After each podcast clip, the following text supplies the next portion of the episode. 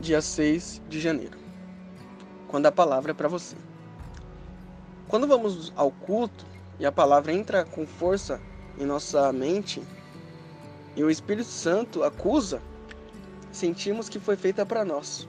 Esquecemos de lembrar que todo pregador, antes de passar a mensagem para o irmão, passa para si mesmo.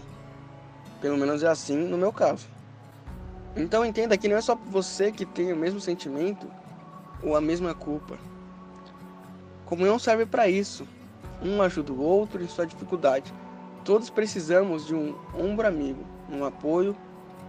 Portanto, não deixe de estar em comunhão. Isso é muito, muito, muito importante. Leitura do dia. Hebreus 10, 24 ao 25. Consideremos-nos também uns aos outros para nos estimularmos ao amor e às boas obras. Não deixemos de congregar, como é costume de alguns, antes façamos admoestações e tanto mais quanto vedes que o dia se aproxima.